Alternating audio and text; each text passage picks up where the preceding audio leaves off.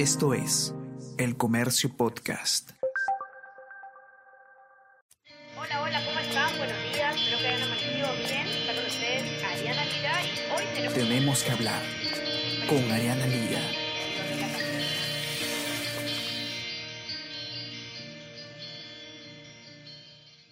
Hola a todos, ¿qué tal? ¿Cómo están? Espero que estén comenzando su día de manera excelente. Yo soy Ariana Lira y hoy tenemos que hablar sobre el estado de este proceso electoral que a más de una semana de haberse realizado la segunda vuelta aún no se proclama un ganador o ganadora oficialmente. Ya sabemos por qué. La incertidumbre continúa debido a las nulidades presentadas por ambos partidos políticos, mayormente por el partido Fuerza Popular, aunque también algunas eh, han sido presentadas por el partido de Pedro Castillo, Perú Libre. Y hasta que no se resuelvan, pues estos recursos no anuncian las autoridades electorales quién será la persona que nos gobierne el próximo quinquenio. En medio de esta incertidumbre realmente preocupante que nos rodea en estos días, se está escuchando hablar, ustedes ya lo deben haber oído, sobre la posibilidad de que se realice una anulación de las elecciones, ¿no? Que se anulen las elecciones, se declare nulidad por irregularidades en el proceso, que se alegan con bastante frecuencia estos días, de modo que los peruanos podamos volver a votar y zanjar de una vez por todas, digamos, esta disyuntiva, esta incertidumbre. ¿Qué tan factible es esto? Vamos a verlo ahora mismo. Quizás la aclaración en ese sentido que más revuelta ha causado, y, no es para menos, ha venido de parte del congresista electo de Renovación Popular Jorge Montoya, que además postuló también como eh, candidato a la segunda vicepresidencia con Rafael López Aliaga. Y él, a través de un tuit el lunes en la noche, dijo lo siguiente, ¿no? Él, habló a favor de, de anular y convocar nuevas elecciones. ¿Qué fue lo que dijo? Y lo cito. La legitimidad del futuro gobernante será nula ante las decenas de irregularidades en este proceso electoral con, una frágil gobernabilidad y estabilidad. Anular y convocar a nuevas elecciones será la solución más prudente para evitar la posible ingobernabilidad que se avecina. Las críticas eh, sin duda explotaron, digamos, después de este, de este mensaje que compartió Montoya en redes sociales no solamente las críticas, sino también tuvo eh, bastante, tuvo soporte, por supuesto, de algunos usuarios, de distintos usuarios que han respaldado este, esta postura. Se ha visto mucho eh, los mensajes nuevas elecciones o, o nuevas elecciones ya en Twitter sobre todo. Sin embargo, Montoya ha sido criticado también debido a lo complicado que resulta desde el punto de vista institucional este planteamiento. ¿Por qué? Y para entender eh, por qué es tan eh, complicado, digamos, complejo hablar sobre nulidad, anular las elecciones, tenemos que entender que existen leyes, existe un marco legal que permite específicamente anular las elecciones, o mejor dicho, que permite anular las elecciones en casos muy, muy específicos. Y la ley y, el marco legal y las reglas del juego para asuntos eh, tan importantes como un proceso electoral tiene que cumplirse, porque si no cumplimos, digamos, las reglas del juego tan eh, básicas que tenemos y no respetamos las instituciones, eh, que es lo único que tenemos en realidad, luego pues se puede, se puede dejar una puerta abierta para eh, reinterpretar, digamos, el ordenamiento legal como más nos convenga.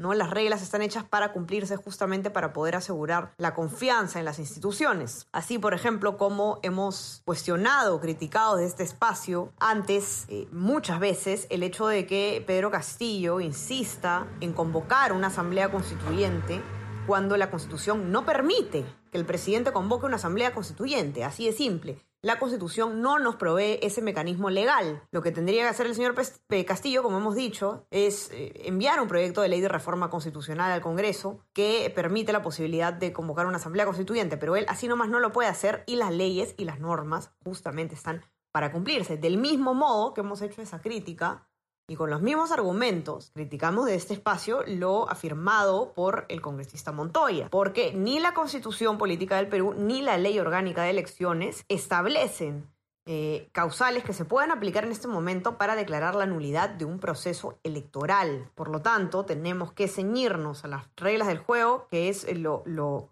lo único que tenemos en un contexto además de debilidad institucional y cuando la democracia tambalea. ¿Por qué es legalmente inviable la eh, propuesta de anular las elecciones. José Manuel Villalobos, director ejecutivo del Instituto Peruano de Derecho Electoral y especialista, valga la redundancia, en eh, temas electorales, explica cuáles son los motivos para decir por qué no procedería una propuesta como esta de anular el proceso electoral.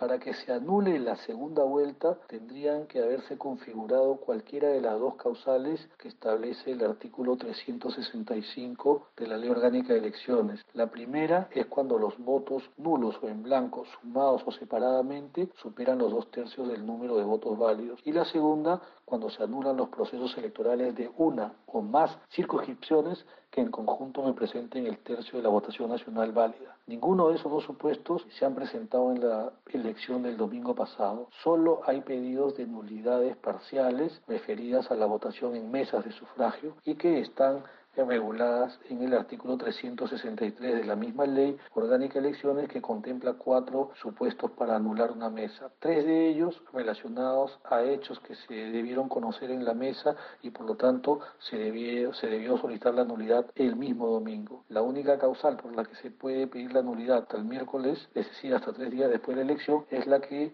se eh, fundamenta en el hecho de que se haya producido fraude, cohecho, soborno, intimidación o violencia para inclinar la votación a favor de un candidato. Si eso no se prueba, esas mesas no serán anuladas. El día de ayer se publicó en el comercio precisamente una nota sobre esta, esta posibilidad, ¿no?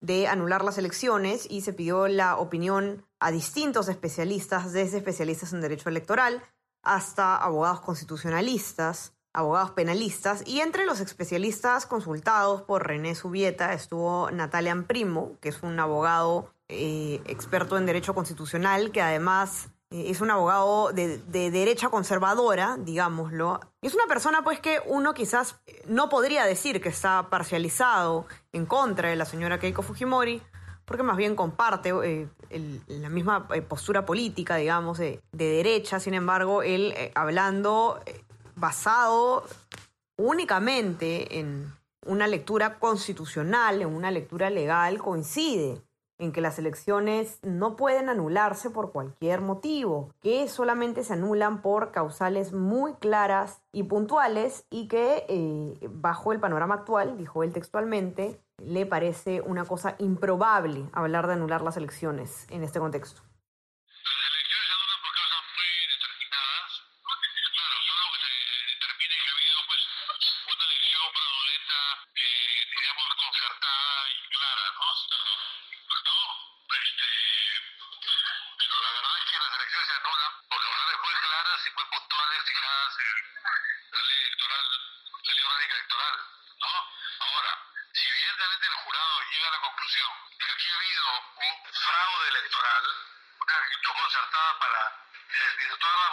Electoral, obviamente ahí habrá que tomar pues una medida, ¿no? Pero lo cierto es que, eso, eso aún no lo hemos escuchado, ¿no? Dijo también, y lo voy a citar textualmente, tenemos que acostumbrarnos a respetar las instituciones.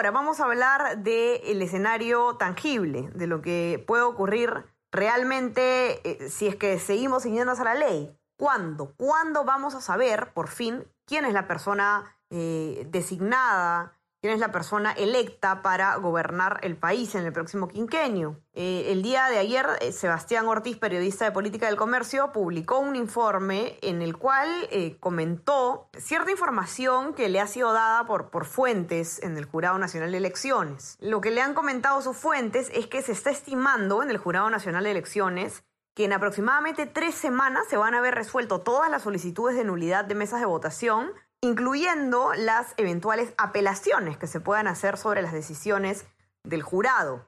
¿no? Esto quiere decir que a fines de este mes de junio o a principios de julio, estima el jurado que se proclamarán los resultados de la segunda vuelta electoral para saber si es que Pedro Castillo o Keiko Fujimori finalmente eh, son eh, quienes declarado presidente de la República. Ahora, estamos hablando de 1.090 solicitudes de nulidad de mesas de votación que han sido interpuestas mayoritariamente por Fuerza Popular, 942 corresponden a Fuerza Popular, y también en parte por Perú Libre con 148 solicitudes. Eh, ahora, las fuentes del jurado le indicaron a Sebastián Ortiz que aproximadamente 270 de los pedidos ingresaron a, los respectivos jurados electorales especiales dentro del plazo legal. Una eh, minoría, digamos, de, los, de las solicitudes. Y los 820 restantes, eh, que son la mayoría de, estas también interpuestas por, por Fuerza Popular, han sido presentados fuera de plazo, después de la hora, después de las 8 pm del último miércoles. Lo que le dice la fuente a, Sebastián Ortiz es que es probable que aproximadamente el 80% de las solicitudes termine siendo declaradas improcedentes en primera instancia por estar fuera de plazo. Ahora, ¿qué va a pasar con los recursos de nulidad entonces que son eh, declarados improcedentes por haber sido presentados de manera extemporánea, fuera de plazo. Fuentes dentro de Fuerza Popular le han dicho al comercio que van a ser apelados la mayoría de recursos de nulidad que sean rechazados, incluyendo estos que han sido presentados fuera de plazo. Así las cosas, entonces tenemos que ser pacientes. Eh, sin duda la espera es muy larga, está siendo más larga de lo que debería ser. Deberíamos nosotros ya tener la, la, eh, certeza electoral, el, el panorama de incertidumbre nos tiene a todos muy nerviosos, pero hay que saber mantener la calma y la confianza en nuestras instituciones, que tanto nos ha costado eh, recuperar de cierta forma en estos últimos 20 años. Así que tenemos que mantener la calma y esperar para poder terminar de una vez por todas con este con esta larga espera. Toda la cobertura electoral sobre, sobre este contexto lo encuentran, ya saben, en nuestra web, elcomercio.pe. Las notas que he mencionado de Sebastián Ortiz y René Subieta las encuentran también allí. Y ya saben que estamos en Spotify y Apple Podcast para que puedan escuchar todos nuestros podcasts, además de Tenemos que hablar. Y también si quieren recibir lo mejor de nuestro contenido a lo largo del día, ya saben que se pueden suscribir a nuestro WhatsApp, El Comercio te informa. Dicho esto, entonces, que tengan un excelente día, mantener la calma y sobre todo a seguir cuidándose. Ya estamos conversando. Cuídense. Chao, chao. Esto fue Tenemos que hablar.